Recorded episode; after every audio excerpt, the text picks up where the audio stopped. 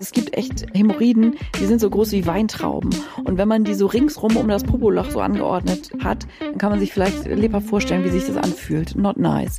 Und da ist was toll, worauf man vielleicht gar nicht kommt im ersten Moment, nämlich Nasentropfen. Ja. Oder Nasenspray, was man sich dann eben sprüht auf die Fingerkuppen und das da so hintupft, weil das einfach massiv abschwellend ist.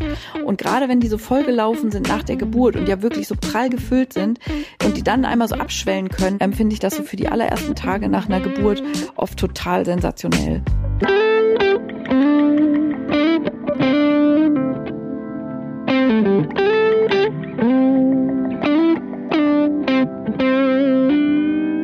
Hallo im Hebammsalon, der Podcast für deine Schwangerschaft und Babyzeit. Evidence-based und entertaining, Hebammen-Nähkästchen und Tacheles. Leichte Muse und Deep Talk. Und wir sind Sissy Rasche und Karin Dannhauer. Und bevor es losgeht im Hebammsalon, kommt jetzt ein bisschen Werbung. Heute ist unsere Werbung mit Veleda und da freuen wir uns natürlich sehr, weil Veleda uns seit vielen Monaten jetzt schon unterstützt und Teil des Hebammensalons ist, dass wir das hier machen können. Und diese Woche ähm, stellen wir euch die Skin Food Reihe von Veleda vor. Das ist auch einer meiner Lieblingsprodukte von Veleda. Das ist eine nährende Intensivpflege für trockene und raue Stellen. Also wer, ich habe immer sehr trockene Füße und deshalb, das ist immer mein, meine Sache, die ich immer benutze von Veleda. Damit wird die Haut wieder butterweich und der Geruch ist wie immer unschlagbar. Ja, ich liebe das auch, wo du gerade gesagt hast, Füße, ne? Hier schön so Sommerfüße machen, Knie hier auch mal oder Ellbogen. Ich liebe die auch. Also es ist einfach eine ganz tolle Körperbutter sozusagen. Und Veleda Skin Food ist eine ganz wunderbare und natürliche Basispflege, echt für die ganze Familie und ein wirklicher, echter Evergreen. Die haben den nämlich schon echt seit 1926 im Sortiment. Und Stiefmütterchen, Calendula und Kamille haben eine beruhigende Wirkung auf die Haut. Und genau, für all die Körperzonen, die Sissy alle schon äh, angesprochen hat, ist sie super. Und es gibt auch ein, eine tolle Lipbutter ähm, aus der Reihe für zartweiche Kusslippen und ähm, intensive Soforthilfe bei ganz spröden Lippen. Kann man auch gut in die Kliniktasche packen. Wenn man Absolut. viel atmet bei der Geburt, dann könnt ihr das natürlich auch für eure Lippenpflege benutzen. Es gibt Skinfood Light, falls man jetzt im Sommer auch etwas leichteres braucht. Ähm, die zieht schnell ein und ist praktisch für unterwegs, weil man sie einfach für alles einsetzen kann. Und das Schöne ist, die Verpackung ist 100% recycelbar.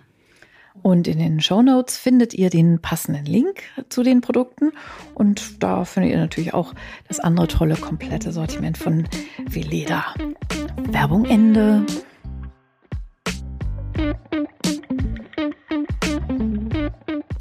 Hallo und willkommen zurück im Hebammsalon. Sissi und ich ähm, sitzen hier ganz ungewohnt am frühen Morgen mal ausnahmsweise, weil Sissi heute noch ein bisschen was vorhat. Unter anderem, ne, schön, schöner, schön, schön wäre der Plan gewesen, oder? Ja, ungeduscht, noch hier, ähm, gerade aus dem Bett gefallen, so ungefähr, ähm, habe ich, glaube ich, ein, also ich nicht, aber eine Frau, die ich betreue, einen Blasensprung und ich habe heute den Junggesellenabschied meiner besten Freundin. Aber genau, der, gut. Der typische Spagat einer freiberuflichen Hebamme, wo ich mich eh immer schon frage. Also ich weiß ja, wie es ist, ich habe es ja auch lange genug gemacht, aber du bist echt die Jonglierkünstlerin und nimmst auch noch nebenbei einen Podcast auf, ganz wie in Max Rabes äh, Song. Für Frauen ist das kein Problem. Letzte Folge vielleicht noch mal kurzes, kurzes, ähm, kurzer Rückblick. Wir waren total geflasht von euren ganzen unfassbar tollen und vor allen Dingen vielen und vor allen Dingen ausführlichen, ihr habt uns richtige Romane geschrieben ähm, zur Mental Load Folge und habt ähm, uns eure Lebensentwürfe und eure Arten und Weisen damit umzugehen geschrieben. Total spannend ich war gespannt auf die Reaktionen. Wir wussten natürlich, dass das ein Riesenthema ist. Und dass ihr aber so viel schreibt, das hätte ich nicht gedacht. Und dass ihr auch so wenig, also ich hätte mit mehr zum Beispiel Männern auch vielleicht gerechnet, die sagen so, äh, so ist das doch alles gar nicht und voll das Klischee und, und so, weil wir ja schon auch eher aus der weiblichen Perspektive gesprochen haben. Ähm, das war aber gar nicht der Fall. Also es haben uns natürlich viele Frauen geschrieben, aber auch ein paar Männer. Ähm, und es ist wohl offenbar tatsächlich so, dass es eben überraschender ist, als man das vorher denkt, dass man tatsächlich in diesen äh, Stereotypen dann irgendwie landet, oder? Ja, das äh, auf jeden Fall, weil man von außen betrachtet, wenn man vielleicht auch Freunde mit Kindern beobachtet und man selber noch keine hat, dass man dann immer denkt, so genau, ja, so möchte es nicht machen und ähm, wir machen das so und so. Und ich glaube, wenn man dann erstmal drin ist in der Situation, dann sieht die Realität dann doch immer ganz anders aus und man merkt, dass man auch in Muster verfällt. So und ähm, dass es dann doch immer alles gar nicht so einfach ist, wie man sich das vorgestellt hat. Was ja auch ganz natürlich ist und vielleicht auch, wenn man sich vorgestellt hat, dass man ähm, schnell wieder in den Job ähm, zurückgehen möchte und dann einfach merkt, oh, mir gefällt es aber doch total gut, wenn ich jetzt doch länger Elternzeit nehme. Also deshalb finde ich immer so, man kann vorher noch gar nicht so den genauen Plan haben, sondern muss das erstmal so ein bisschen auf sich zukommen lassen, weil man ja auch erstmal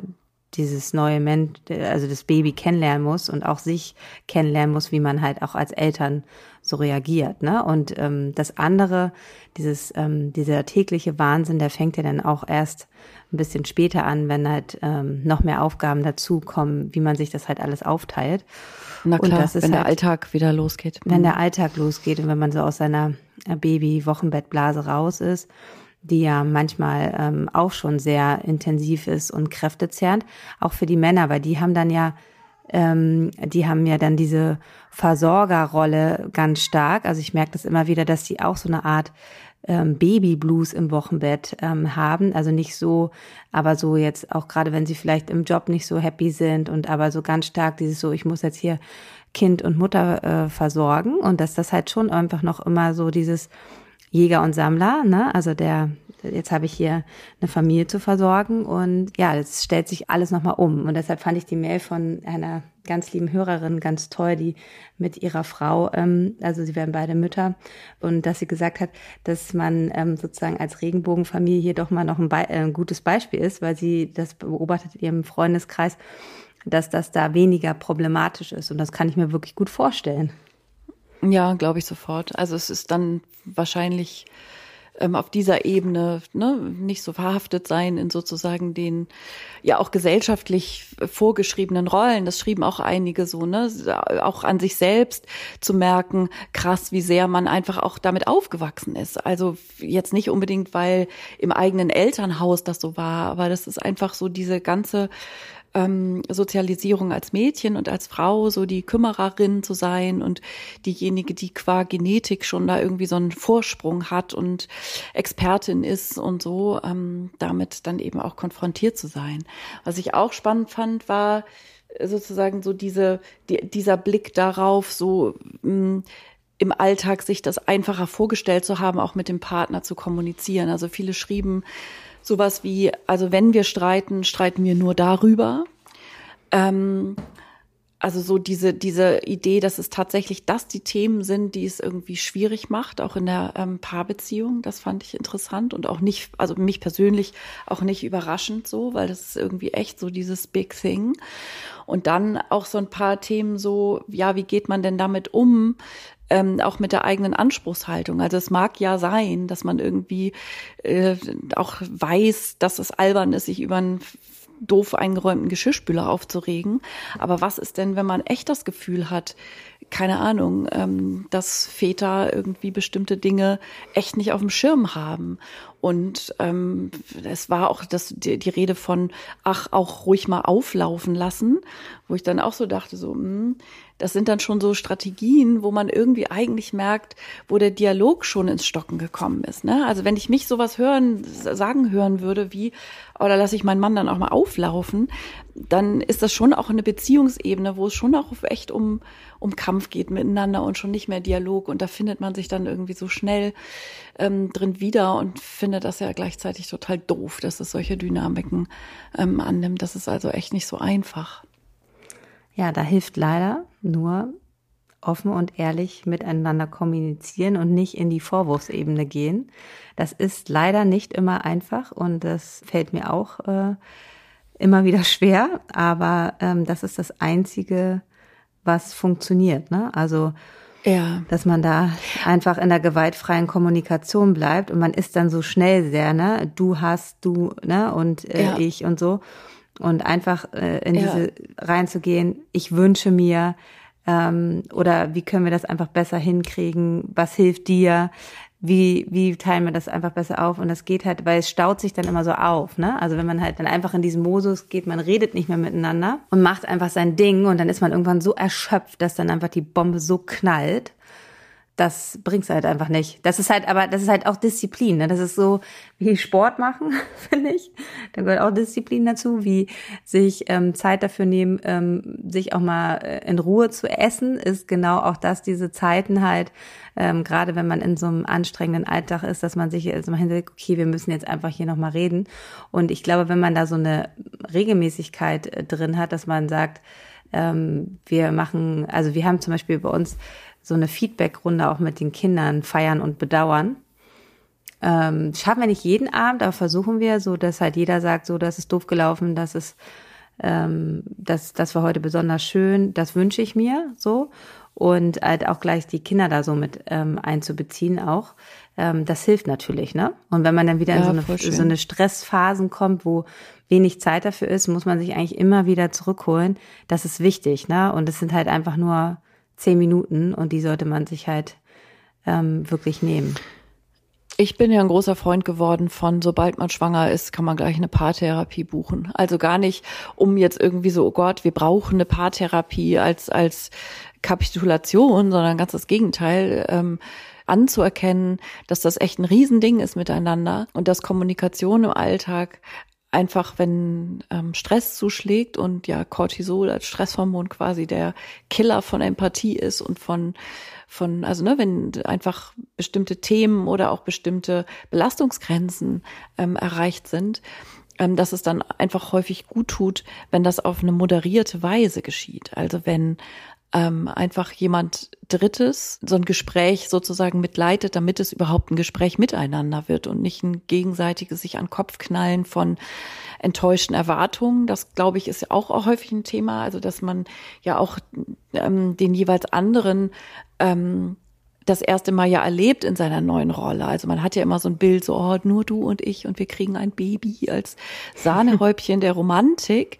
Ähm, so, ne, wie ist er denn dann als Papa oder wie bin ich denn als Mutter und als Familienvater oder als Familienmutter? Also was du ja auch gesagt hast, also auch diese wichtige Rolle jetzt hier wirklich nochmal äh, im Klischee bleibend für die Väter, wenn es denn so ist, dass sie auch damit so strugglen, so hm, einerseits möchte ich auch meiner Rolle als Versorger gerecht werden und bin jetzt gerade auf einem Karrieresprung und so, ne, dazu sagen so, hey, okay, dann lasse ich das jetzt mal.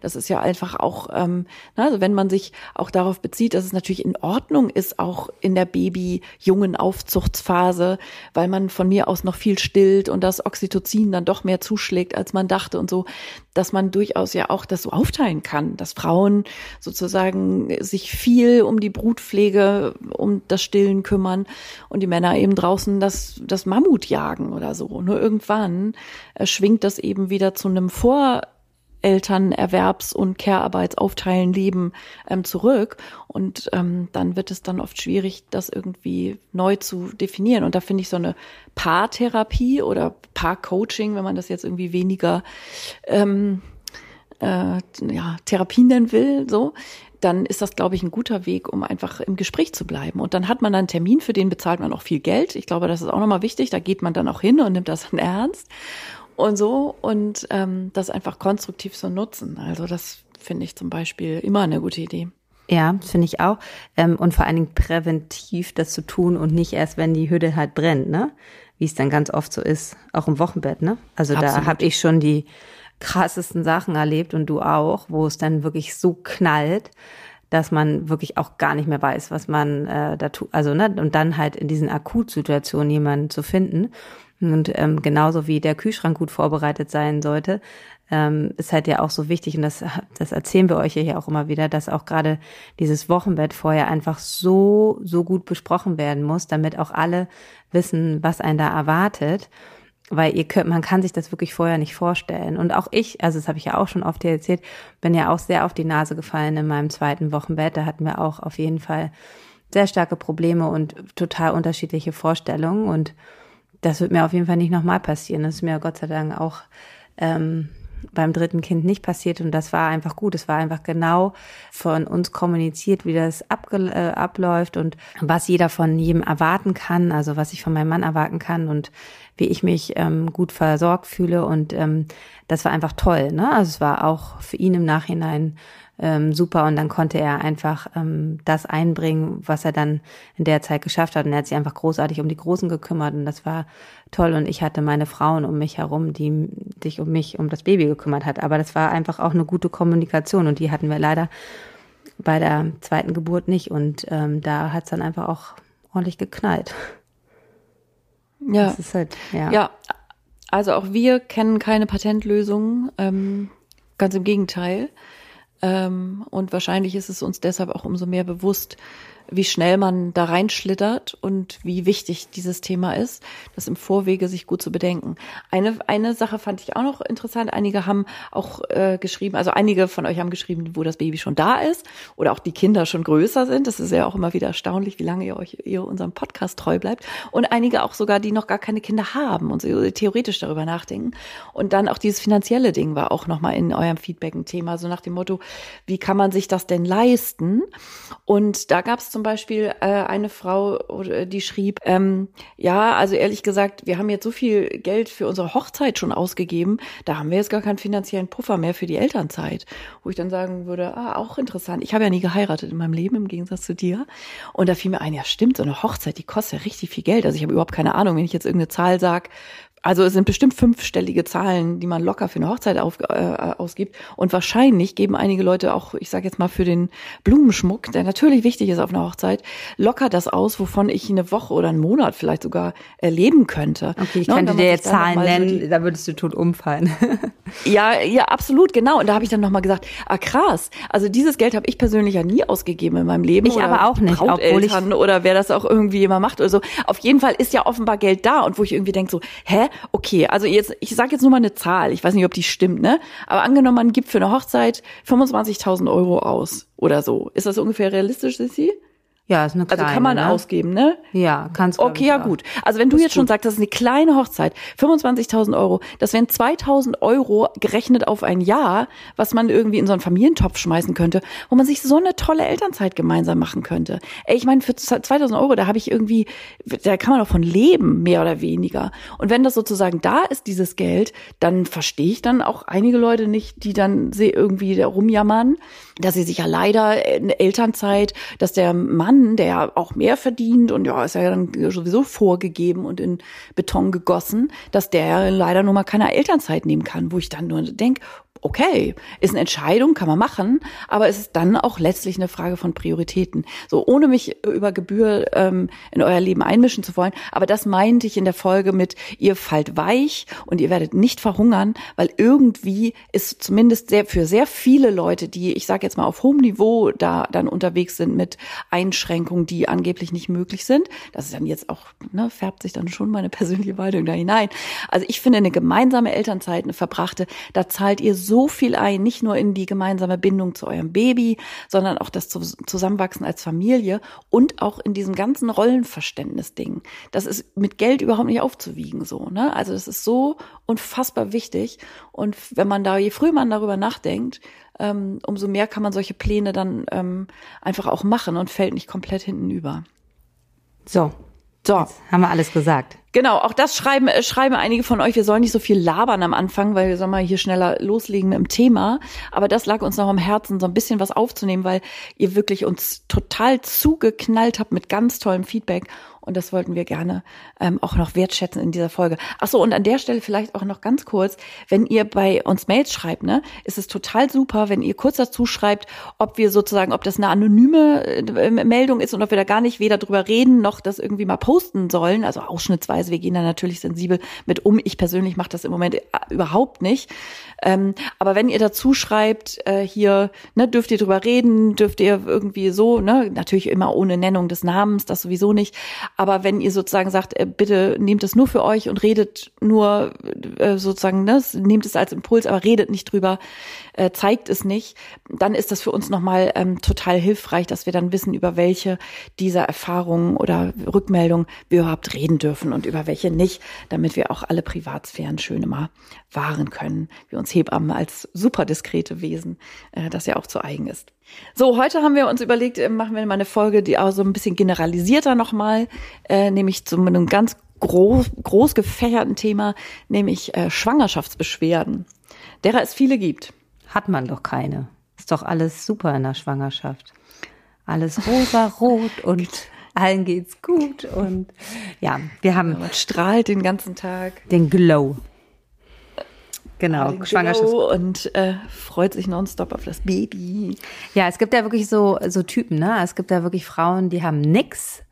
Die sind wirklich zum Schwangersein gemacht. Und dann gibt's welche, die haben echt, echt zu tun. Also das ist immer so, meine Güte, die Armen. Also die haben wirklich, die nehmen wirklich jedes, ähm, jede Sache mit und man denkt immer so, oh mein Gott, das ist wirklich. Voll. Äh, also dann ja. ist es auch immer leicht zu sagen, so oh, genieß mal dein Schwangersein, wenn man echt alles ähm, abgreift, sozusagen, was es da im großen Topf gibt. So, ähm, ich wollte gerade sagen, als du sagtest, äh, es gibt da ja so auch ne Typfrauen, die sozusagen, äh, wo ich gesagt habe, oh, ich bin äh, absolut Typ Typ A, also im Sinne von, ich war immer super gerne schwanger, ich habe es geliebt.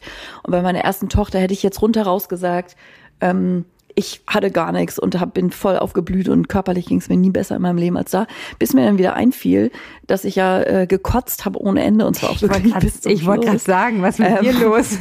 ja, aber das halluziniert man ja komplett weg, wenn sozusagen der gnädige Mantel der Zeit, der sich darüber legt, äh, wo man das dann anfängt zu romantisieren. Also ich war wirklich gerne schwanger, trotzdem mir so schlecht war.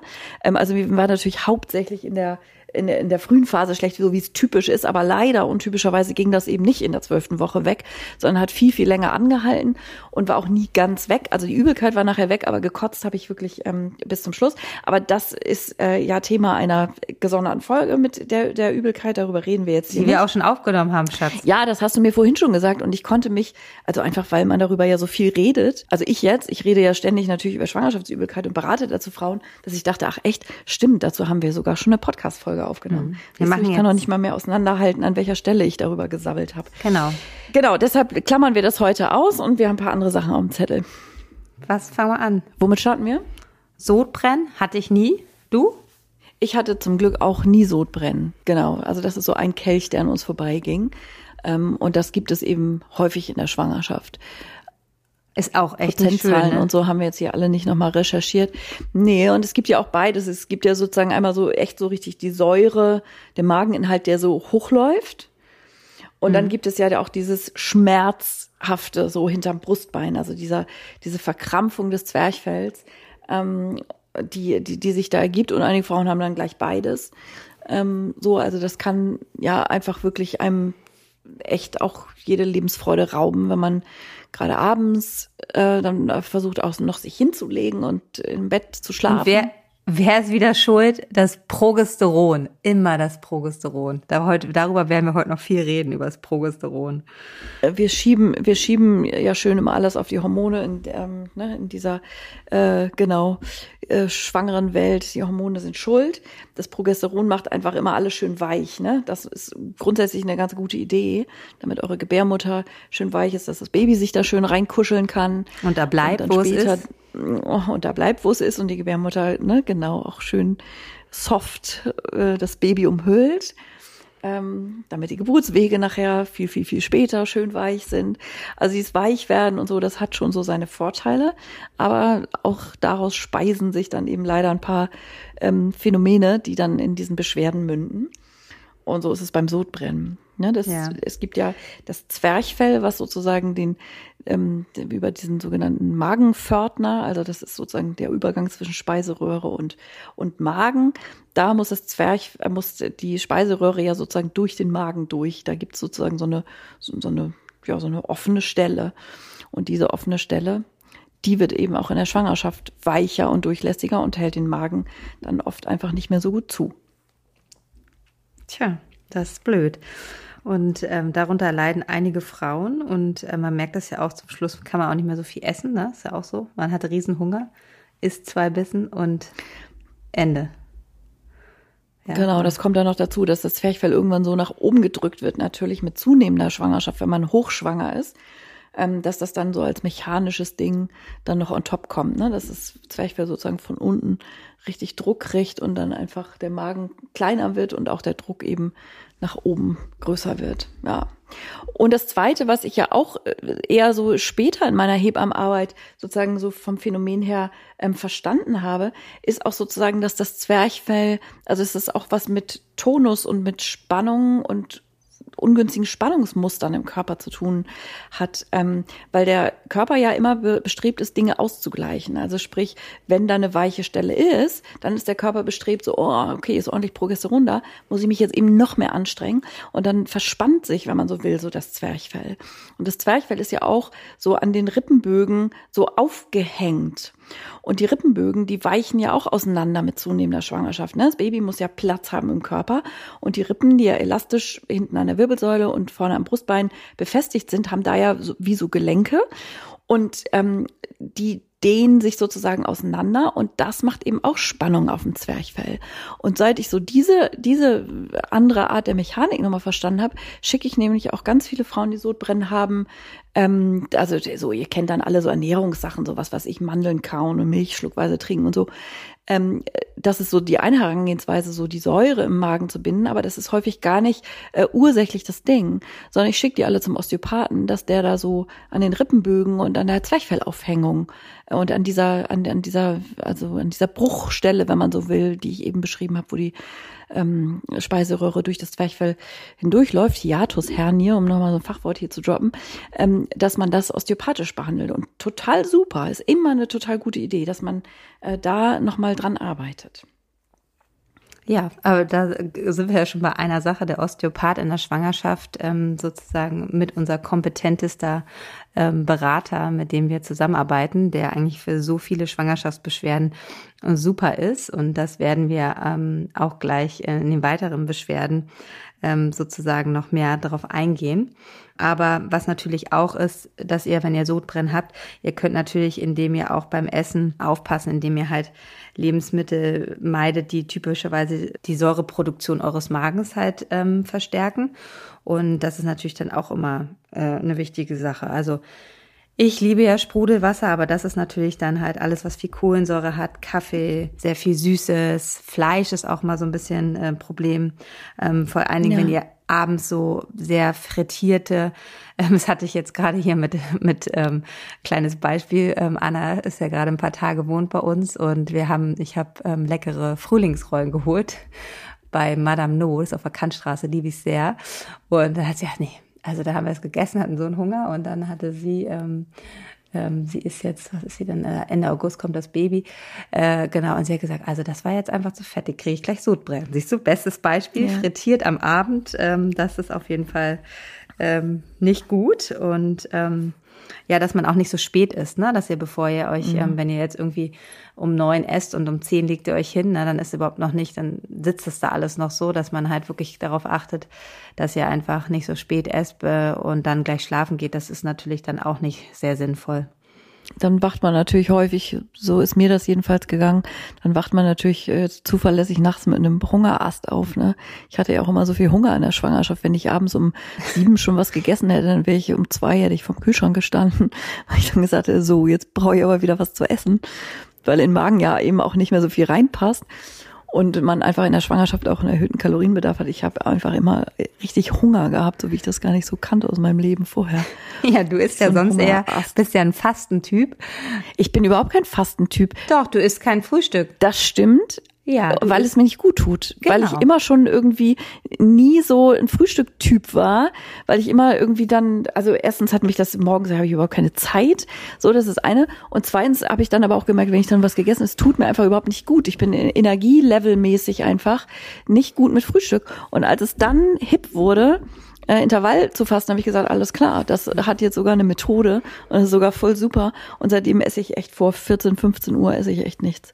Eigentlich normalerweise. Manchmal Aber schwanger hast du das natürlich, nicht gemacht. Unbedingt. Natürlich nicht, also natürlich nicht. Schwanger habe ich morgens zum Frühstück schon gleich schön hier in der Luvendiät, haha, ein Stück Marmorkuchen gegessen. Ich konnte ja nicht ohne so, so Rührkuchen und so. Das war ja in der Schwangerschaft voll meins. Alter, ich habe das geliebt. ja, aber wir wollen nicht abschweifen. Rührkuchen Nein. ist wahrscheinlich hier so sodbrennmäßig auch nicht das Tollste. Aber die meisten Frauen identifizieren ja auch dann, also ne, ihr wisst ja dann irgendwann auch, merkt das ja, das rächt sich ja sofort oder eben auch nicht, ähm, dass ihr so eure Pappenheimer dann kennt und irgendwie wisst, was euch bekommt und was euch nicht bekommt und sich damit so ein bisschen zu, äh, so da längs zu jonglieren. Und natürlich kann man Dinge ausprobieren, wie, was ich eben schon gesagt habe, Mandeln kauen, schluckweise Milch trinken, also so Säurebinder. Bananen. Gibt auch äh, Frauen, die schwören auf ähm, Kieselerde oder auch ähm, diese Heilerde Ultra, also diese äh, ganz fein gemahlene Heilerde, um einfach sozusagen so ein bisschen Absorbierendes zu haben. Ähm, das ist für den Moment häufig dann auch mal ganz gut. Da müsst ihr einfach mal so ein bisschen rumprobieren und gucken, was euch an diesen Hausmittelchen auch gut tut. Kartoffelsaft ist auch genau, gerne genommen. Das, das wollte ich Kartoff gerade sagen, das hast du mir immer gesagt. Äh, äh, Kartoffelsaft ähm, auch zum Neutralisieren. Und hat's geholfen? Ich hatte ja keinen Sodbrennen, aber als ich dich mal gefragt hast, äh, als ich alle Mittel durch hatte bei einer Frau, hast du zu mir gesagt Kartoffelsaft. Und da habe ich immer noch gedacht, oh mein Gott, also das habe ich meiner, das hatte aber der Frau, der ich das dann gesagt hatte, echt gut geholfen. Und da hattest du immer morgens und abends so 100 Milliliter trinken. Nice. Das kann man so im Bioladen kaufen. Ich meine. Kartoffelsaft, wie das schon klingt, ne? Dass das nicht so besonders das kulinarische Highlight ist, das mag man sich ja denken. Was ich auch ganz gut finde, was ich dann in letzter Zeit oft als Ersatz gemacht habe, auch gerade Frauen, die gesagt haben, oh, in welchem Bioladen, in welcher hintersten Ecke kriegt man denn bitte Kartoffelsaft? Ähm, einfach Kartoffelmehl, weil es geht ja um die Stärke dabei, Kartoffelmehl mit Wasser aufzulösen. Einfach so einen gut gehäuften Teelöffel Kartoffelmehl und es löst sich auch gut in kaltem Wasser auf. Also anders als, weiß ich nicht, irgendein normales Mehl oder so, wo man ja dann irgendwie lange Klümpchen hätte im Glas, rührt, äh, löst sich ähm, Kartoffelstärke super gut auf in Wasser. Und das kann man dann einfach so einen gehäuften Teelöffel in Wasser tun, umrühren und dann so schluckweise immer mal trinken. Also probiert das einfach mal aus, was euch da möglicherweise an solchen Hausmitteln hilft. Ähm, Saft und Kartoffelmehl, das macht Lust auf mehr, Karin. Ähm, dann hattest, äh, hattest du das da kriege ich jetzt richtig Lust. Ähm, und ähm, was auch ganz gut hilft, ist dieses Fachhängerwasser. Ne? Ähm, das finde ich super eklig. Ich trinke das ja generell nicht gerne. Aber ähm, wenn man Sodbrennen hat, natürlich das Stille, nicht das Sprudelwasser, das hat halt einen hohen Hydrogencarbonatanteil und das neutralisiert halt auch wieder. Ähm, trinken übrigens auch viele Schwangere, die ich betreue. Da denke ich immer so, hm, ist nicht so meins, aber magst du das gerne? Ich mag das gerne, weil das ja auch so ein bisschen salzig ist, ne? Und oh, dieses ja. Bicarbonat, ähm, ja, gerade im, im, im Sommer finde ich das geil. Ich habe jetzt die ganzen Salze gar nicht im Kopf, aber ich glaube, da ist auch ordentlich Magnesium drin. Wenn man einfach viel schwitzt und so, dann ist es einfach auch immer wichtig, ordentlich Elektrolyte zu sich zu nehmen. Das ist auch natriumreiches Wasser. Ist super auch zum Beispiel, wenn, äh, wenn ihr so Richtung ähm, Gestose geht, ne, also Präeklampsie, ähm, so machen wir auch nochmal ein extra Thema zu, ähm, wo es ja eben wichtig ist, ausreichend Salz auch zu sich zu nehmen und so. Ist natürlich nicht für Babyernährung geeignet. Ähm, und natürlich, wie sie es eben gerade schon abwinkte, Geschmackssache. Ich mag das ganz gerne. Und das Natriumbicarbonat, also auch Kaisernatron, ne, das ist ja dann auch so ein Haustipp. Ähm, das wird ja auch viel äh, so, so genannt und das kann man im Akutfall mal machen. Aber auf Dauer, also wenn ihr wirklich sozusagen so ein Sodbrenntyp seid, die Frauen, da geht das ja dann schon, weiß nicht, in der 22. Woche oder so schon los. Wenn ihr Monate überbrücken müsst, dann ist das gar nicht so gut, weil ihr eure Magensäure damit natürlich ständig ein Signal setzt, so, die wundert sich ja. Die Magensäure denkt sich so, hä, da werde ich jetzt ständig gepuffert, also, ne, also den pH-Wert sozusagen runter, runtergedimmt mit Bicarbonat äh, dann mache ich doch einfach noch mehr Magensäure.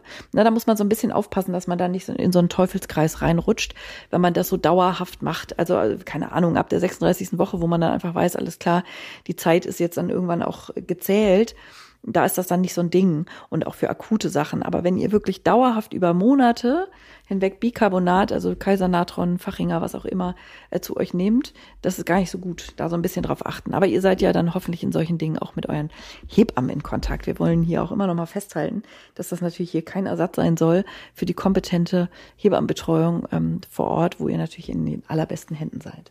Genau. Dazu haben wir, glaube ich, eigentlich alles gesagt zu Sodbrennen. Da können wir eigentlich weitergehen. Ne?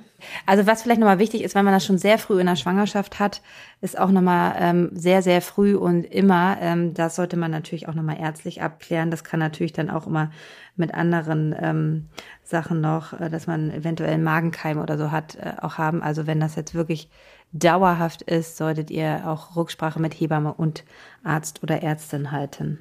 Karin? Ja, ja, ich habe, äh, ich, ich nicke zustimmend sozusagen. Du nickst zustimmend, sehr gut. Was du ähm, jetzt gerade nicht sehen kannst, weil wir gerade umswitchen mussten auf äh, Telefon, weil hier unsere diversen WLANs irgendwie zusammengebrochen sind. Und das auf dem Samstagmorgen.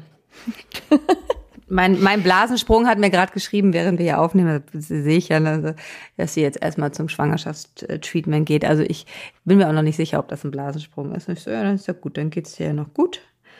Ähm, Seht ihr, da braucht man auch keine Gedanken machen. Ich war auch gestern erst da. Baby liegt super. Und nach den neuen Richtlinien ist das ja auch völlig okay. Wir haben Zeit ähm, und ähm, ja, mal gucken, was da heute noch so passiert. Aber man muss nicht liegend ins Krankenhaus sofort nein. beim Verdacht auf Laden. Man kann auch zur Pediküre. Genau, das ist ja schön, ne? Live, Live-Ticker Sissys, Sissys Geburt am Samstagvormittag. Ja, mal gucken, mal die Updates. Dann, kann ich euch nächste Woche dann erzählen. Also wenn wir beide telefoniert hätten, bei meinem Blasensprung bei der Geburt meiner Tochter, dann hätten wir fast während des Podcasts noch die Geburt erlebt. Das ja. Das äh, ging ratzefatze. Relativ fix, aber das ist ein anderes Thema. Genau, auf der Reihe von, was kann man noch so kriegen, wenn man schwanger ist, wo sich das jetzt vielleicht alles eher anhört wie ähm, ja, weiß ich auch nicht, so die top sexy Sachen. Krampfadern und Hämorrhoiden haben wir hier als nächstes auf dem Zettel. Ne? Wenn man dann irgendwie so hört, Sodbrennen, Krampfadern, Hämorrhoiden, dann hätte man eher gedacht, das ist jetzt sozusagen die Kategorie, was man als äh, Urgroßmutter mit 80 plus bei seinem Hausarzt bespricht. Aber nein, äh, junge, blühende, schwangere Frauen kriegen das auch alles. Und wer ja, ist wieder alle, wer alles, ist, aber wer ist wieder unser Freund? Unser Schwangerschaftshormon. Genau, Progesteron ist begleitet uns heute die ganze Folge. Weil Krampfadern ähm, ist natürlich auch eine Veranlagung. Ne? Also es gibt halt auch wirklich Frauen, die auch schon vor der Schwangerschaft dazu neigen einfach. Ähm, und ob man veranlagt ist, weiß man spätestens, wenn man schwanger ist. Ja. Ähm, ne, so, das ist ja häufig so, dass dass man dann so überrascht ist und das das erste Mal äh, sowas erlebt und das ist meistens dann sozusagen so ein Frühmarker oder so ein Zeichen dafür, dass die Venen sozusagen ähm, in Bezug auf die nächsten Jahrzehnte, die da noch kommen, zumindest ein Thema ähm, sind. Genau. Und Frauen haben es oder haben es nicht. So ist es so ein bisschen. Ja, aber es kommt natürlich, ähm, wenn je größer euer Bauch wird, werden halt ähm, durch den großen Druck von eurem Bauch natürlich die Beckenvenen einfach komprimiert, ne? Und äh, dadurch kann das Blut halt einfach in die untere Körperhälfte schlechter fließen.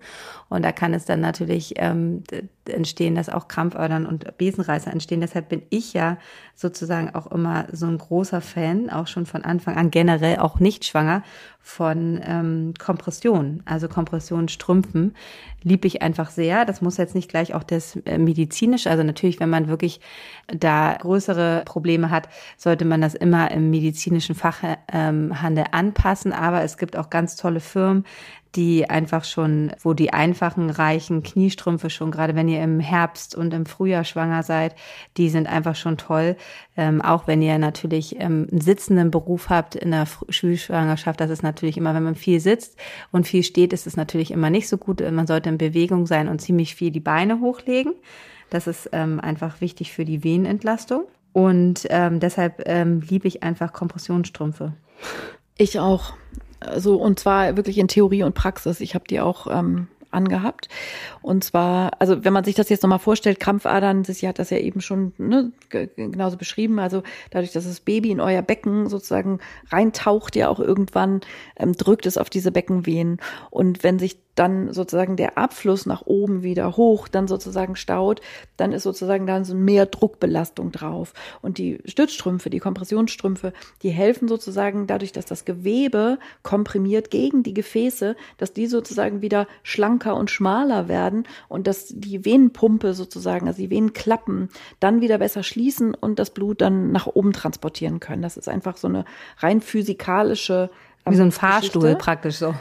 Alles wieder so zurück. Genau, genau, so, so kann man sich das vorstellen. Und mir hat mal eine ähm, Schweizer Ärztin von unseren Hörerinnen oder von den Leserinnen von meinem Buch, das weiß ich gar nicht, äh, geschrieben, dass in der Schweiz alle Frauen, die schwanger werden, sofort quasi gleich mit dem Ausstellen des Mutterpasses äh, kriegen die kriegen die Kompressionsstrümpfe alle verordnet, ja, mega. weil mega. so ne? Und das ist hier in Deutschland eher so ja auf Anfrage ja da sind die echt immer ein bisschen so ein schlampig. Ich verstehe das Rezept nicht. Das ist rausgerückt und so. Ich die kosten ja auch richtig Geld. Also diese angepassten also angepasst das klingt immer so als würden die auf Maß geklöppelt. Aber man nimmt halt so drei bis vier Beinmaße, misst die Länge des Beines und an der Fessel und an der Wade und überm Knie und am Oberschenkel misst man sozusagen verschiedene Punkte aus. Und dann gibt es eben nicht äh, so wie Schuhgrößen normale Socken, sondern es gibt dann vielleicht 30 verschiedene Kompressionsstrümpfengrößen, die dann eben auf diese Maße dann irgendwie angepasst sind. Und je nachdem, wie gut sortiert so ein Sanitätshaus ist, dauert das drei Tage bis,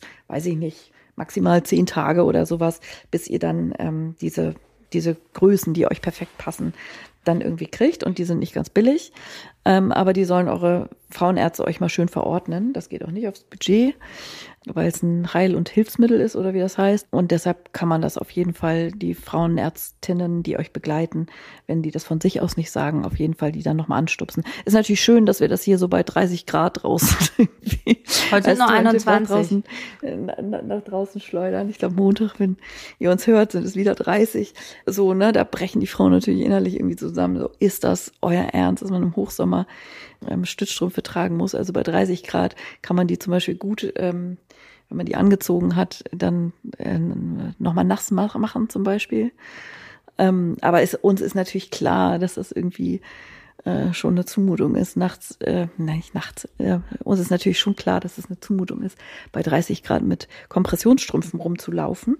Aber gut ist es trotzdem. Ja, gerade im Sommer, weil dann ja einfach ne, die Gefäße ja. noch weiter werden durch die Venen, äh, durch die Wärme.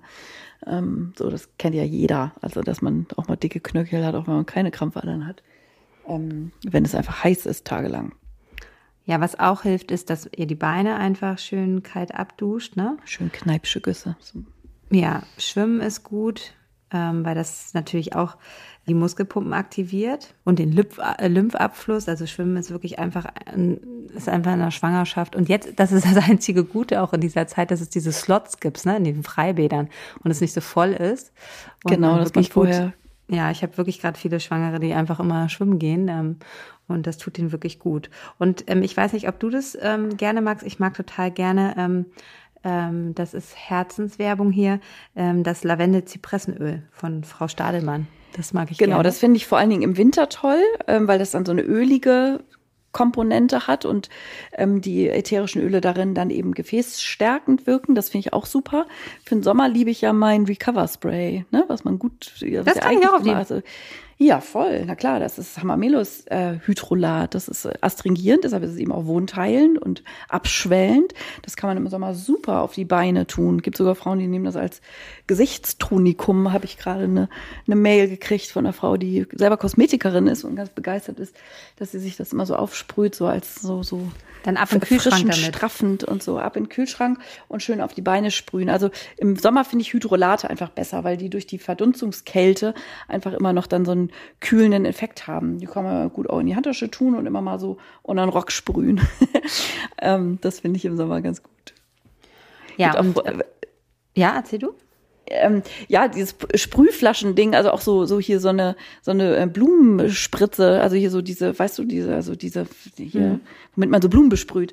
Ähm, Oder auch beim auch Friseur. Viele Frauen, beim Friseur, genau, sehe ich auch viele Frauen, die das auch mit ihren kleinen Babys, äh, also wenn die nicht mehr ganz klein sind, sondern eher so die halbjahresalten Kinder, ähm, die dann einfach auch dann irgendwann schwitzen und so. Also so Sprühdinger so zur kurzfristigen Erfrischung, ob man für einen selber als Erwachsener ins Gesicht oder auf die Beine äh, und so. Das ist so bei so ganz heißen Tagen so ein Sprühnebel auch immer echt schön, finde ich, zum Erfrischen. Mm, das, aber ich werde mir jetzt mal mein Recovery Spray für meine Beine in ähm, auch für Nicht-Schwangere ist das super, ähm, in, in den Kühlschrank stellen. Das ist super. Gut, das wusste ich noch nicht. Vielen Dank. Packen wir euch in die Show Notes, äh, das Recovery Spray eine Sache finde ich noch ganz wichtig, wenn man dann wirklich doch deutlich ähm, stärkere Krampfadern äh, hat, solltet ihr auf jeden Fall nach der Geburt, was sagst du, so ein paar Monate danach ähm, auch nochmal einen Wehenspezialisten aufsuchen, der sich das halt anguckt. Ne? Absolut. Also es ist ja häufig Ganz so, dass wichtig, ne? die, die, die, die Venen so rauspoppen in der Schwangerschaft und auch so erhaben wirken und so. Und das geht dann meistens allein schon durch die mechanische Entlastung und durch das, dass die Schwangerschaftshormone dann wieder aus dem Körper verschwinden, nach der Geburt dann erstmal wieder weg. Also dass es sozusagen gelindert ist und erstmal nicht mehr so auffällt. Aber, so wie ich das eben so versucht habe zu beschreiben, ist es so wie so ein Frühmarker. Und ähm, man kann letztlich nur mit einem Doppler-Ultraschall sozusagen sehen, wie gut die Klappen dann im Inneren noch schließen. Also das Äußere, was man außen sieht, ist ja nur, ich sage jetzt mal nur in Anführungsstrichen, äh, Kosmetik. Äh, Besenreiser, einfach weil Sissi das irgendwie schon angesprochen hat, ist auch ein ganz anderes Phänomen. Also es ist nicht zwangsläufig so, dass alle Frauen. Das ist kosmetisch. Besenreiser neigen auch unbedingt ein Problem in den tiefen Venen haben. Aber ähm, es gibt schon sozusagen natürlich so dieses venöse Thema als Zusammenhang. Und leider, leider, leider könnt ihr ähm, Besenreiser auch nicht durch Kompressionsstrümpfe vermindern, weil das Gefäße sind in der Haut und die lassen sich sozusagen da leider nicht wegkomprimieren. Es ist aber auch nicht, wie man auch manchmal hört, so nach dem Motto, ah, dann nehme ich meinen Venen ja was ab und dann verweichlichen die erst recht und dann provoziert man das sogar noch umso mehr. Das ist natürlich auch totaler Quatsch. Aber Besenreiser werdet ihr leider nicht vermindern können, auch wenn ihr super konsequent seid mit, mit Anziehen von, von Kompressionsstrümpfen. Aber genau wie du gesagt hast, also ein halbes Jahr, also eine Frau, die ein venöses Thema entwickelt hat in der Schwangerschaft, so nenne ich das jetzt mal, denen empfehle ich allen, dass die sich äh, ein halbes Jahr nach der Geburt ähm, einmal vorstellen und dass man dann einmal mit einem Doppler-Sono in der Tiefe guckt, was denn jetzt die tiefen Beinwehen dazu sagen ähm, und ob die Schaden genommen haben oder einfach ähm, vorbelastet sind oder nicht, dass man das dann einfach weiß und dann entsprechend prophylaktisch unterwegs sein kann mit äh, Kompressionsstrümpfen bei belastenden Situationen, wenn man lange steht zum Beispiel, ähm, oder auch ob da einzelne Gefäße da sind, die man dann, wie man so schön sagt, sanieren kann. So. Ja, ähm, nicht, äh, das ist schon echt ganz, was das so mit dem Körper macht, ne? Also das. Äh, Seine Schwangerschaft, ja, hardcore, ne? Ja, ja. ja. Schon mhm. echt ganz schön Höchstleistung, dass der Körper da in allen möglichen. Ja, und wenn man das ähm, an der Vulva äh, gibt's auch Krampfadern, wo wir da gleich noch beim Krampfadern sind. Mhm. Das ist ähm, ähm, most sexy. Das kann man sich immer gar nicht vorstellen, aber die gehen ja dann wirklich, also da ist es wirklich, ja. weil es einfach so viel Druck drauf ist und da ja. neigen halt einfach einige Frauen dazu. Und man kann sich nicht vorstellen, dass es wieder normal wird, aber es wird. Und es ist wirklich nach der Geburt schon, dass man denkt so, okay, ja. der Druck ist weg. Und, Regenwurm, äh, dicke Krampfadern oh. an den Vulvalippen. So Nur, dass gemein. ihr alle so wisst, was, was, was es noch so gibt. Ja, also und dass das, ihr nicht also die einzigen seid, wenn ihr die, wenn ihr die habt. Also gerade bei den Zweitgebärenden, ne, gefühlt, also ich finde das ist jetzt wahrscheinlich zu hochgegriffen, wenn ich sage, die Hälfte aller Zweitgebärenden. Aber ähm, ganz viele Zweitgebärenden haben das. Ja. Aber an der Vulva Und häufig, ist echt so. Ne, weil man es ja gar nicht sieht, also man kann da ja nicht mehr so gut hingucken, äh, fühlt sich einfach so alles dick und geschwollen an. Und wenn man dann mal so fühlt, man so irgendwie denkt so, hä? hier ist das irgendwie so dick. Und dann guckt man aus Hebammenperspektive einmal hin und sagt, oh, du hast eine Krampfader an deiner Vulva. Die Frauen dann auch vor Begeisterung dann Juhu. Es geht vorüber. ausbrechen. Genau. Aber geht wieder weg. Ne? Aber das kann man auch super mit Recover Spray besprühen. Da ist Beckenbodentraining auch gut.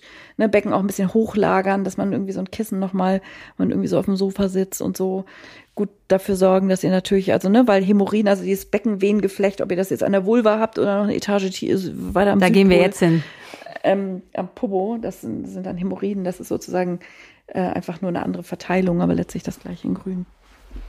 Auch schön, ne? Hämorrhoiden. Hämorrhoiden sind auch schön. Da wird eigentlich, bleibt auch eigentlich gar keine Schwangere von verschont. Also das haben eigentlich fast alle. Genau, die einen mehr und die anderen weniger. Und ja, manchmal genau. sind die eben innen, dass man das dann irgendwie vielleicht auch gar nicht so merkt. Aber spätestens bei der Geburt ploppen die dann richtig schön raus. Äh, ne? Die, die vorher oft schon da waren sozusagen. Und dann bereiten sie in den ersten Tagen nach der Geburt dann häufig so, also ne, dass man einfach merkt, so, ah, okay, das habe ich jetzt also auch. Also ich würde nicht sagen alle, aber wirklich ganz viele. viele. Ganz, ganz, viele. ganz viele. Ja. Ja, also, ne, also wenn jetzt jemand noch nicht weiß, was ist, das ist wie so ein kleiner, weicher, praller, ja, so ein Knubbel, dem ähm, auch aus dem bekannten Buch von Charlotte Roche, der Blumenkohl. ne? Ja, da, da wurde es eigentlich erst ähm, richtig bekannt. So. Vorher hat man da öffentlich gar nicht also so drüber gesprochen, ne? Ja, ähm. es wurde ja dann ähm, sehr explizit darüber gesprochen. Mhm. Und äh, so, dass, ne, dass einfach normale körperliche äh, Dinge, dass die so skandalisiert werden, auch immer wieder äh, spannend, ne? Ja, und äh, das kann jucken, das tut weh, ist einfach unangenehm, wenn man sitzt, wenn man läuft. Ne? Das ist halt einfach ähm, nicht gut. Ähm, das kann aber auch gar keine Beschwerden machen. Ähm, genau, manchmal fummelt man, also wenn man so beim Duschen oder so da so hinfasst, dann äh, denkt man so, hä, was ist denn das für ein kleiner, so erbsenartig, so ein Knubbel am Popoloch sozusagen, ähm, was man nur so zufällig quasi findet, ohne dass man jetzt großartig Probleme oder ja Schmerzen oder unangenehme Gefühle damit haben kann. Das erste Wichtige ist natürlich in der Schwangerschaft, dass ihr da auf eure Verdauung schon mal achtet, ne? Und ähm, das hatten wir glaube ich auch schon öfter, dass ihr euch am besten so ein kleines Höckerchen vor äh, äh, die Toilette stellt, dass es einfach eine bessere Rutsche ist, wenn ihr Stuhlgang habt, weil wenn man sehr lange auf der Toilette sitzt und sehr stark drückt, dann ist das natürlich auch nicht gut und ähm, fördert eher Hämorrhoiden. Also dieses auch, was man immer so sieht, Männer sitzen stundenlang oder dass man, es gibt ja wirklich Leute, die sitzen stundenlang auf dem Klo und lesen Zeitung oder Bücher oder was weiß ich, was sie da alles machen. Das ist nie förderlich für ähm, ähm, dass man da halt einfach das Hämorrhoiden verursachen kann. Deshalb ist es halt, Karin hat, äh, glaube ich, ähm, den auch schon mal vorgestellt, ähm, bei Instagram diesen äh, echt schönen Hocker. Ähm, den, den Kack Kackhocker. ja, aber es tut natürlich auch euer kleines, ähm, äh, ja, also so ein Schemelchen. Schemmel, ja genau, wo man, de, was weiß ich, keine Ahnung, die man in der Küche hat, weil man irgendwo besser rankommt und so, dass man sich den einfach ans Klo stellt und dann immer die Füße darauf, dass eure Knie über dem Becken sind und so ja einfach ähm, besser ähm, ähm, Stuhlgang haben könnt und dass ihr nicht so drückt und da natürlich auch dadurch sorgen sollte, dafür sorgen solltet, dass ihr eine gute Verdauung habt und das natürlich immer ballaststoffreiche Ernährung, dass ihr, wenn ihr zum Beispiel Eisen nehmt, auf ein gutes Präparat umsteigt, wie äh, sanftes Eisen, ähm, dass ihr einfach wirklich darauf achtet, viel zu trinken, dass ihr einfach nicht so Probleme beim äh, Stuhlgang und ähm, mit Verstopfung zu tun habt, weil das fördert auch Hämorrhoiden. Hat man dann welche? Ähm, du hattest eben gerade auch schon gedacht, Beckenbodenübungen sind bei Hämorrhoiden natürlich auch total wichtig, ähm, weil man die Muskelpumpe einfach ähm, wieder aktiviert und das dann einfach sich wieder zurückbilden kann. Karin hatte eben gesagt, das Becken hochlagern. Ähm, und es gibt sogar so ein, ich habe hier auch so ein schönes Kissen, wo ich immer so drauf sitze, wenn ich viel am Schreibtisch sitze, wie so ein runde Sitzkissen. Die, die sind natürlich auch super. Und jetzt wollen wir mal ein bisschen darüber reden, was man für ähm, Salben und Tinkturen benutzen kann, oder? Du meinst aber nicht diesen Ring, ne? Also die, nee, weil die sind Ring. ja eben nicht gut. Nee. Das, äh, ähm, ähm, das äh, ist hier nochmal wichtig zu markieren, weil es das ja immer noch ganz viel gibt. Die Schwiegermutter nee, schleppt um dann so einen Willen. Schwimmring an oder so ein Ringkissen oder sowas. Das ist eben genau nicht gut, weil das macht genau das gleiche wie die Klobrille. Nämlich, dass es an einzelnen Punkten den Blutabfluss eben ne, erst recht belastet, also drückt da drauf und es alles sozusagen in die Stromgebiet dieser Aushöhlung sozusagen hineinfließt. Das ist eben äh, genau nicht gut. Aber weich, so ein weiches kleines. Nee, ich meine, so ein Balance-Sitzkissen ja. gibt es. Die sind total angenehm, auch für die Rückenmuskulatur. Das meine ich, aber nicht ähm, so ein komisches, was den Po auseinanderreißt und auch gerade, was ihr nicht, wenn ihr eine Verletzung habt nach der Geburt, ähm, das solltet ihr auf jeden Fall nicht nehmen. Nee, das Gar überhaupt nie. Keine Schwimmringkissen, weder vor noch nach der Geburt. Ganz großes No-Go. Können wir an der Stelle hier nochmal markieren. Genau, den Kackhocker verlinken wir euch auch nochmal in den Show Notes. Und äh, was man drauf machen kann. Was machst du am liebsten drauf? Ich finde ja die Stadelmann Hammermelis Myrrhe-Salbe das Beste, was gibt. Mag ich auch total gerne, gehört bei mir auch ähm, in meine Hebammentasche, aber ich liebe auch Quercus-Essenz von Wala. Mhm. Ähm, das ähm, Eichenrinde und ähm, da mache ich gerne Sitzbäder mit oder auch einfach Kompressen ähm, mhm. so die ich rauflege. Gerade nach der Geburt, die finde ich gut. Und mein neuestes, was ich habe, ist Laser-Hämorrhoiden. Und das ist auch mega. Ah, klar. Du hast ja einen Laserstick jetzt immer dabei. Ja, genau. Das hat richtig gut gewirkt. Also das habe ich jetzt ganz oft gemacht nach der Geburt. Und es hat äh, super funktioniert. Aber meine Anna, früher hatte ich das ja auch nicht. Also bin ich mit den Salben und mit äh, Beckenbodenübung und der Querkuss äh, Essenz immer super gut ausgekommen. Und was so ein bisschen so ein Off-Label-Geheimtipp ist, was man wirklich nur für ganz akute Situationen auch machen sollte, zum Beispiel direkt nach der Geburt, wenn die so richtig ne, prall gefüllt. Also es gibt echt äh, Hämorrhoiden, die sind so groß wie Weintrauben. Und wenn man die so ringsrum um das Popoloch so angeordnet äh, hat, dann kann man sich vielleicht lebhaft vorstellen, wie sich das anfühlt. Not nice. Und da ist was toll, was man, worauf man vielleicht gar nicht kommt im ersten Moment, nämlich Nasentropfen. Ja. Oder Nasenspray, was man sich dann eben sprüht auf die Fingerkuppen und das da so hintupft, ähm, so, weil das einfach massiv abschwellend ist.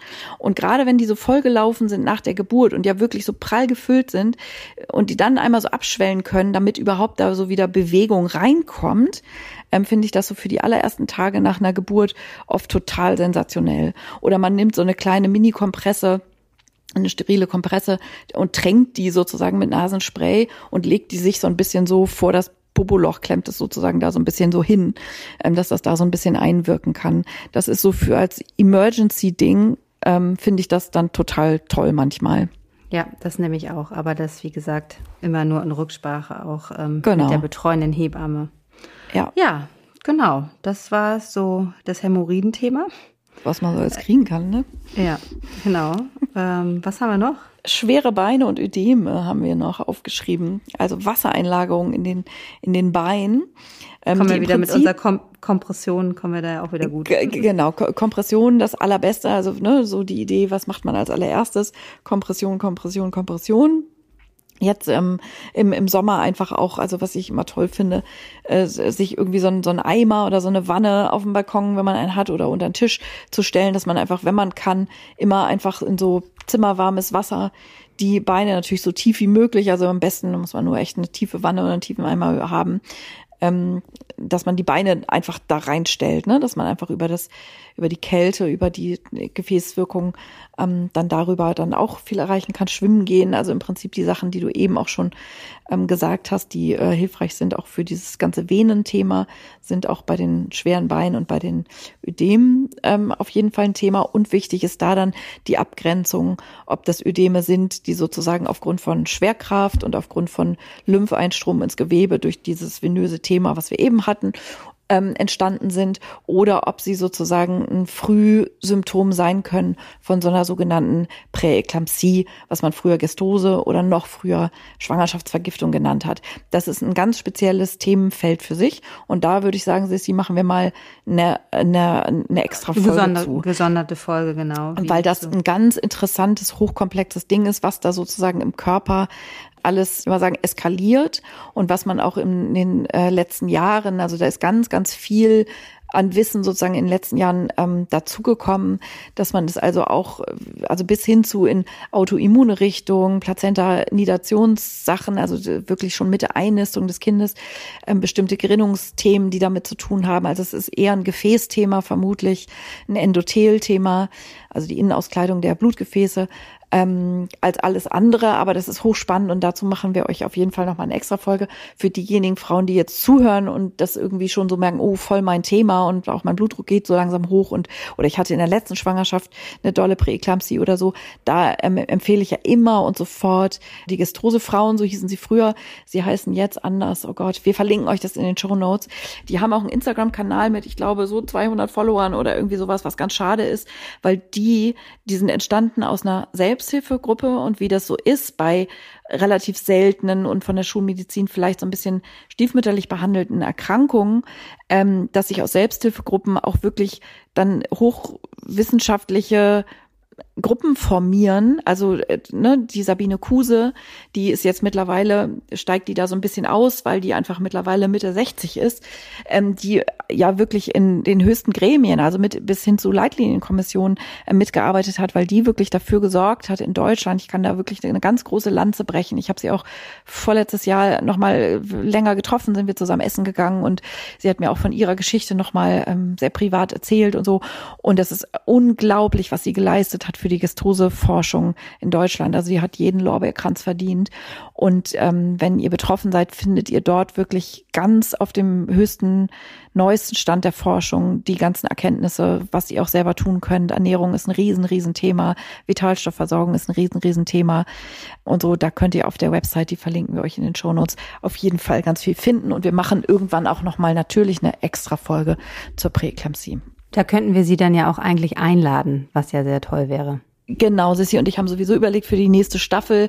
Jetzt haben wir ja so ein bisschen so ein paar Folgen aufgenommen und uns so ein bisschen so eingegroovt und so, dass wir in der nächsten Staffel auch mal so ein paar Gäste, natürlich Gästinnen, äh, dazu bitten wollen zu so speziellen Themen, ähm, weil die natürlich in vielen Bereichen noch viel schlauer sind ähm, als wir und da ganz wertvollen Input liefern können. Da sind wir auf jeden Fall dran. Das finde ich eine gute Idee. Das machen wir, Sissi.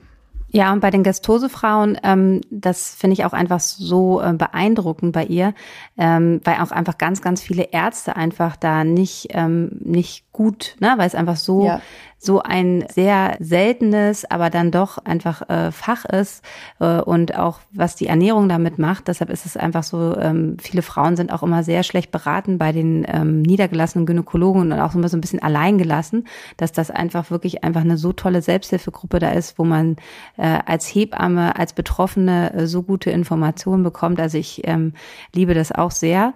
Und es gibt halt auch nur wenige Ärzte, die sich wirklich so, so gut mit diesem Thema ähm, auskennen und da auch auf dem neuesten Stand sind. Deshalb ist das auf jeden Fall eine tolle Folge für die nächste Staffel, ähm, wo wir ähm, auf jeden Fall gerne ähm, Experte oder Expertin dabei haben wollen. Ne? Also das ist so. Also, ähm, aber die ganz normalen Wassereinlagungen, ich liebe ja auch ähm, ähm, Fußbäder mit totem Meersalz. Mhm, genau, in die Wanne unter eurem Schreibtisch tut ihr dann sowas dann mit rein. Ja, und ähm, das wirkt halt osmotisch und entzieht halt auch den Körper Wasser. Wichtig ist halt immer nur hier, dass ihr damit keine Vollbäder machen solltet, weil das kann sehr auch auf den Kreislauf gehen. Und da, wenn ihr da alleine zu Hause seid und ihr dann so ein Vollbad mit totem Meersalz macht äh, und dann umkippt, das wäre natürlich unschön. Aber so Teilbäder wie Hände und Füße ist total gut. Ähm, das ist jetzt auch in der Sommerzeit auf jeden Fall sehr hilfreich. Und auch hier wieder bei Wassereinlagen ist auch, was ich eben schon gesagt hatte, bei, wie bei Krampfadern, Schwimmen ist ein guter Sport für euch ähm, und ähm, hilft euch auch sozusagen bei Wassereinlagerung. Ja, kann man ja jetzt zum Glück auch endlich wieder ne, mit Slot buchen, wie sie es eben gesagt hat. Aber zum Glück kann man jetzt den Frauen auch wieder sagen, schwimmen gehen ist eine super Option. Ja, genau. Weiter geht's. Weiter geht's. Also ihr Lieben, wir kommen zum nächsten äh, Punkt was ja viele auch betrifft, ist, ähm, je größer der Bauch wird, die Gewichtszunahme, ähm, einfach, ihr habt eine ganz andere Stabilität in eurem Körper, ähm, der Schwerpunkt verlagert sich, sind ja ganz oft einfach auch Rückenbeschwerden. Ne? Das ist ja ähm, wirklich auch ganz normal. Ähm, viele haben wirklich auch so im Kreuzbein mit dem Ischias zu tun, ähm, durch das großer Gewicht und ich finde es auch immer wieder Wahnsinn, ne? wenn man so ähm, selber dann schwanger ist und denkt so, boah, auch so dieser Bauch im Weg, Schuhe zu binden, also dieses Ganze ist ja schon sehr, ähm, ja, zehn Kilo mehr, die man dann so drauf hat, ähm, manchmal ja auch noch mehr. Ähm, zehn Kilo, ich wollte gerade sagen. ja, manchmal sind es auch 20, ne? Ja, auch 20. Ähm, ich, ähm, aber so, das ist halt einfach so eine äh, große Belastung für den Körper, dass natürlich Rückenbeschwerden da auch nicht ähm, ausbleiben. Voll, also gerade weil man sich so, ne, das Becken ist ja quasi ganz zentral im Körper, also nicht nur rein jetzt sozusagen anatomisch in der Mitte, sondern es ist eben auch die die Verbindung vom Oberkörper und das ganze den das den ganzen Oberkörper zu tragen und die Flexibilität, nämlich in den Hüftgelenken, in den Beinen, uns fortzubewegen. Und genau da ruht das Baby drauf. Und dass es da knirscht im Gebälk, ne, wenn das dann einfach alles, ne, das Baby größer und schwerer wird und das Becken all das ausgleichen muss, dann ist das natürlich überhaupt kein Wunder, dass man das an all diesen Stellen und Ecken und Enden dann eben auch merkt. Ne? Total klar.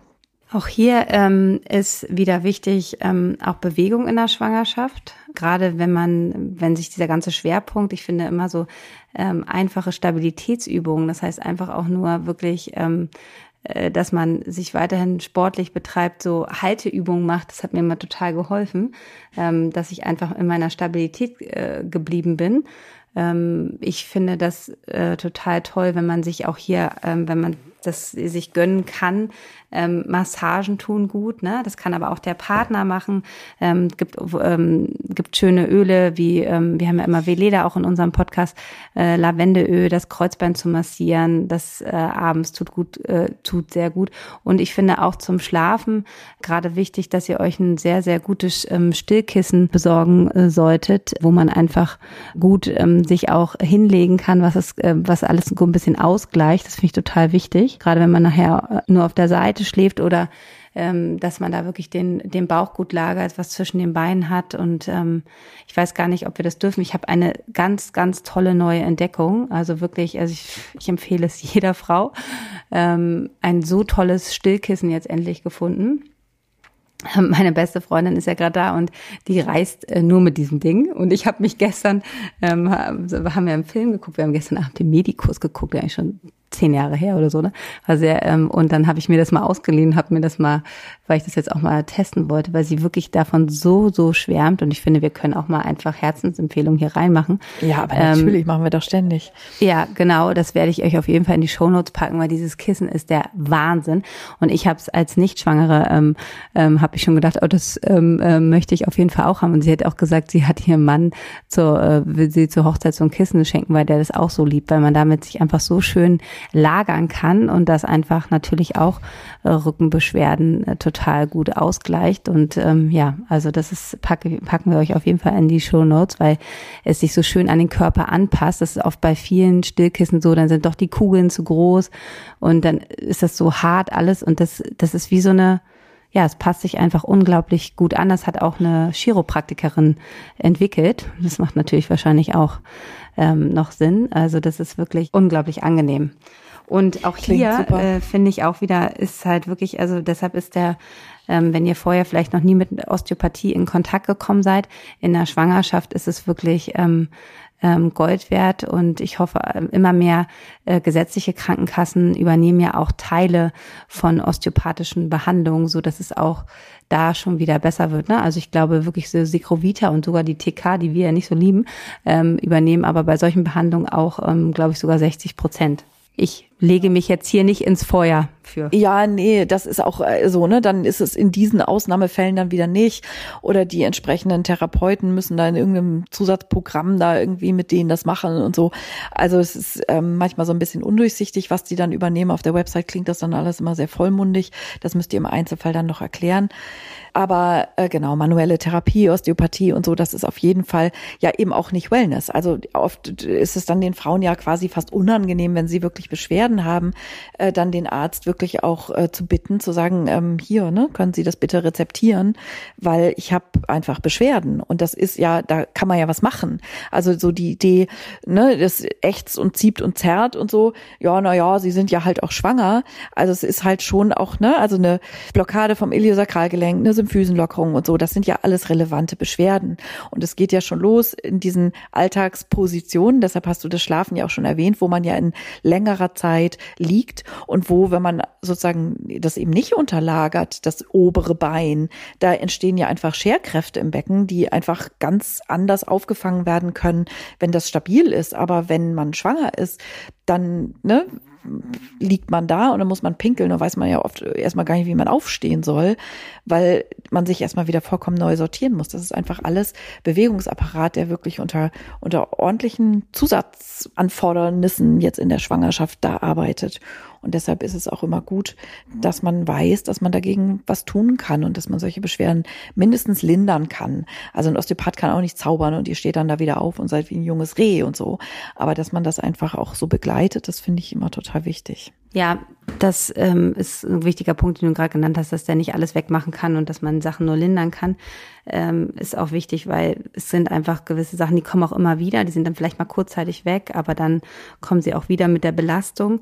Ähm, was auch gut hilft, sind ähm, diese genannten Bauchgurte. Gerade wenn der Bauch ähm, größer wird, mehr Gewicht hat, mehr halten muss, dann seht ihr auch immer, wie Frauen mit den Händen ihren Bauch halten. Und wenn man dann gerade spazieren geht, ähm, beim, beim Sitzen ist es eher unangenehm mit dem Bauchgurt. Ähm, da ist es ja auch nicht so relevant. Aber wenn man, wenn man viel läuft und unterwegs ist, ist es total gut, weil er auch ähm, ähm sozusagen Halt gibt und ähm, Stabilität. Und das hilft auch vielen Frauen sehr gut. Gibt es auch genau. medizinische, gibt es auch mittlerweile jetzt welche, die man einfach im Handel kaufen kann.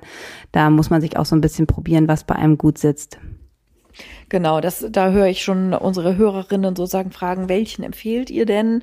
Und so, und mir geht es genauso wie dir. Ich finde, das ist auch, es kommt auch immer echt drauf an, so, ne? Also, weil der muss gut sitzen.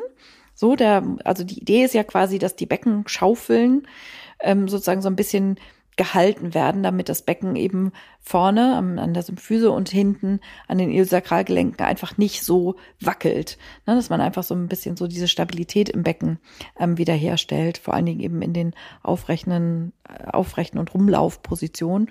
Und das muss eben gut gewährleistet sein, so, ne? Und ähm, da sind die Gurte einfach auch so ein bisschen unterschiedlich. Und natürlich ist der von, weiß ich nicht, 19 Euro bei Amazon einfach natürlich ein anderes Ding als der für 180 Euro aus dem Sanitätshaus. Ja, obwohl manchmal bei den Sanitätshäusern die hinten so groß sind, dass es viele stört ja. und dass ich oft einfach ja auch mit, nach der Geburt mit einem Dreiphasengurt arbeite ja. und den unteren Gurt einfach schon super für die Schwangerschaft genau. nehmen kann, der auch einfach reicht. Ne? Da muss man genau. sich so ein bisschen durchprobieren.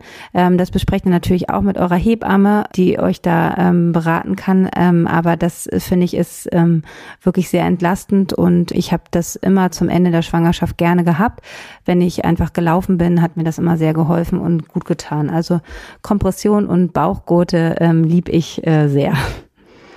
Genau. Und auch hier wieder, also was mir auch noch einfällt dazu, ähm, wenn zum Beispiel euer Baby am Ende der Schwangerschaft noch nicht gut ins Becken gerutscht ist, zum Beispiel, ne, da besprecht wirklich mit eurer Hebamme, ob das eine gute Idee ist, dass ihr diesen Bauchgurt tragt, weil es soll eben nicht so sein, dass das Baby so quasi angehoben wird von diesem Gurt, dass er dann gar nicht gut ins Becken rutschen kann. Ne? Also am Ende der Schwangerschaft sind so viele ausgeklügelte Mechaniken, die da ineinander spielen am Werk, dass es auch immer wichtig ist, da nochmal genau zu gucken und das eben fachlich abzusprechen, in welchen Situationen so ein Gurt vielleicht auch mal keine gute Idee ist. Das zum Thema dazu. Dann gibt es noch, ähm, genauso ähm, können wir noch mal kurz auf die Symphysenschmerzen eingehen. Das ist natürlich auch ähm, was eher so in einer, also wenige Frauen haben es in der ersten Schwangerschaft, gibt's aber auch, aber gerade wenn zweite, dritte, vierte ist, ähm, Symphyse ist das Schambein. Ähm, und das ist die Verbindung vorne am Becken und die ist mit Knorpeln verbunden und wenn die halt sehr weich ist, was natürlich auch durch das Progesteron kommt und durch die Schwangerschaft, dass es alles schön aufgelockert ist, weil das Baby soll ja auch smooth durch Becken kommen, kann es ähm, einfach hier auch ähm, zu starken Beschwerden und Schmerzen kommen beim Gehen, also sehr, sehr unangenehm.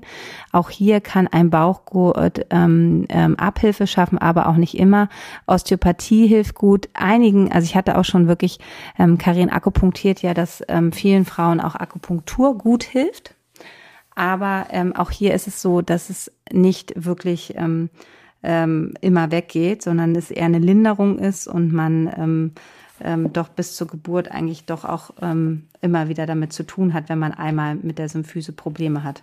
Hast du da noch einen guten Tipp? Ja, also was ich bei solchen Sachen auch immer wichtig finde, ist, dass meine Erfahrung ist, dass sozusagen wirklich mechanische Themen im Bewegungsapparat auch besser gelöst werden durch eine mechanische bewegungstherapeutische Intervention, also Osteopathie oder manuelle Therapie, viel mehr als eine Akupunkturnadel oder gar, keine Ahnung, manchmal gibt es da nicht ein Globuli zu und so. Ne? Also da gibt es bei mir keine Globuli. Äh, ähm, sondern ähm, also da ist meine Erfahrung, dass es wirklich eher, also es ist ja auch dann über die Muskelketten. Manchmal ist es einfach auch ein verspannter Beckenboden oder dass die Oberschenkeladduktoren, an die man ja vielleicht gar nicht als erstes denkt, oder die die Stellung der, der Oberschenkelknochen im Hüftgelenk und so. Also das ist dann so filigran, ähm, dass da wirklich auch jemand mit kundigen physiotherapeutischen Blick einfach drauf guckt. Also das habe ich einfach in meiner eigenen Erfahrung, als ich meinen ähm, Unfall und ein gebrochenes Bein und ein gebrochenes Sprunggelenk und so hatte, so was Physiotherapeuten, wo die sozusagen anfangen zu behandeln. Ja, nicht, also auch da, wo es weh tut und so. Aber dass einfach so diese ganzen Muskelketten, die sich ja wirklich vom Scheitel bis zum großen Zeh ziehen. Und wenn da an bestimmten bestimmten Punkten einfach ungünstige Zugverhältnisse, ich drücke mich jetzt da wirklich laienhaft aus, äh, sind, ähm, wo man sich dann teilweise wundert, ne? wenn man da was löst, was das wie so eine ganze Kaskade äh, von dort abwärts, was das sozusagen ähm, ähm, ausmacht. Und deshalb bin ich ein großer Fan geworden von guter, kundiger, also war ich schon immer, aber das war nochmal so am eigenen Leib so eine Erfahrung, wo ich dachte, krass. Und ne, auch bei den Schwangeren, dass da teilweise an ganz anderen Punkten, sei es wirklich am Sprunggelenk oder am Kniegelenk gearbeitet wird, damit bis hoch ins Becken äh, da auch so eine Symmetrie wiederhergestellt wird. Oft hat man ja auch so eine Beinlängendifferenz zum Beispiel, an die man irgendwie gar nicht denkt und so, ne, dass das so Themen sind, wo man dann immer da an der Symphyse rumdoktort, aber wo die Ursachen eigentlich ganz woanders sind Tapen ist manchmal auch gut, also kann ich leider auch nicht. Genau, das wollte ich auch äh, gerade sagen. Aber das machen ja auch viel diese Physiotherapeuten, dann die mhm. ähm, manuelle Therapie anbieten, äh, dann auch gleich ähm, mit Tapen und das ist natürlich wirklich super und hilft äh, vielen. Und bei Füßenschmerzen ist auch wieder das mit dem äh, Stillkissen, mit dem Kissen, dass man wirklich auch was zwischen die Beine legt beim Schlafen, ähm, zwischen die Knie, ähm, so dass das Becken und die Hüftgelenke einfach wieder besser ausgerichtet sind. Das hilft bei Füßenschmerzen und ist auch total wichtig. Ihr seht, wir kommen immer wieder auf äh, ähnliche Punkte. Das ist in der ganzen Hebammerei so im Wochenbett, ähm, bei der Geburt, äh, die 1 zu 1 Betreuung. Bei vielen Schwangerschaftsbeschwerden ist die tolle Zusammenarbeit mit kompetenten ähm, Osteopathen und ähm, Physiotherapeuten einfach Gold wert, was wir Hebammen total lieben. Und ähm, dass es sich doch immer wieder alles so ja zusammenfügt, ne? Absolut. Wie wichtig einfach eine gute Zusammenarbeit ist mit vielen tollen, kompetenten Menschen, um Frauen bestmöglich und ganzheitlich zu betreuen. Also es ist. Ja, und es braucht eben auch oft ein ganzes Netz, ne? Also so, dass man einfach wirklich, also oft ist die Hebamme ja die primäre Ansprechpartnerin äh, zusammen mit äh, der Frauenärztin, ähm, aber dass es eben auch viel weiter gefächert ist und da leben Sissi und ich jetzt hier natürlich in einer Großstadt, wo es einfach auch, also ne, wo wir beide locker hier eine Handvoll Osteopathen mal eben aufzählen können, wo man gut auch hingehen kann in der Schwangerschaft, die nicht gleich sagen, oh, schwanger ist ihr nicht so mein Spezielles und so. Das ist auch oft gar nicht leicht.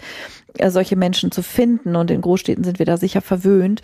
Aber es ist auf jeden Fall gut, ne, sich gut zu vernetzen und einfach auch ähm, die Leute weiterzuschicken und äh, sie dann da in guten Händen zu wissen. So, das waren jetzt einige Schwangerschaftsbeschwerden, die wir angesprochen haben. Ähm, es gibt noch einige mehr. Wir haben jetzt erstmal so die, die am häufigsten vorkommen. Und natürlich gibt es nochmal speziellere. Da werden wir nach ähm, unserer Sommerpause nochmal eine Folge machen. Uns war es jetzt nochmal wichtig, vor der Sommerpause so die, ähm, ja, die, die Top-Schwangerschaftsbeschwerden mit euch anzusprechen, so dass ihr viele hier auch im Sommer nochmal nachhören können. Und ähm, für die sehr individuellen Sachen gehen wir dann nach unserer Sommerpause nochmal rein, ähm, die vielleicht auch ein bisschen spezieller sind, auch ähm, die Psyche und das Schlafen und so weiter. Und ja, jetzt freuen wir uns, dass ihr zugehört habt, wünschen euch eine gute Woche. Ich übergebe nochmal das äh, Wort in den Prenzlauer Berg. Ich habe hier nämlich auch schon wieder eine SMS von meiner Frau gekriegt. Es gibt mehr Fruchtwasserabgang, also es okay, ist definitiv Geburt und Junggesellenabschied heute. Oh Gott, I feel you. Ey. Das ist so, du wirst es wie immer wunderbar wuppen und du wirst überall ähm, mit einem bezauberten Lächeln äh, die Menschen, die heute noch mit dir zu tun kriegen, äh, verwöhnen. Äh, ich hoffe, ja ich habe alles so gut geplant, dass es nicht auffällt, wenn ich mich dann verpiese. ja, dir ist es ja sowieso dann auch verziehen. Gut, ihr Lieben, dann wünschen wir euch eine ganz schöne Woche. Freuen uns, wenn ihr uns, äh, dass ihr uns wieder zugehört habt. Und ja, genießt den Sommer da draußen und wir hören uns nächsten Montag wieder. Genau, es gibt noch ein paar wenige Folgen vor der Sommerpause, also freut euch da drauf. Zwei, ne? Oder so, oder ein oder zwei. Ich, ich weiß es gar, gar nicht ganz genau. Aber ein paar gibt es noch. Also ähm, wir verlassen euch noch nicht. Und ähm, ähm, genau, bis nächste Woche. Bis bald. Habt eine gute Woche und äh, wir freuen uns auf euch. Tschüss. Das war der Hebammsalon mit Sissi und Karin. Produktion Lisa Golinski, Redaktion Julia Knörnschild.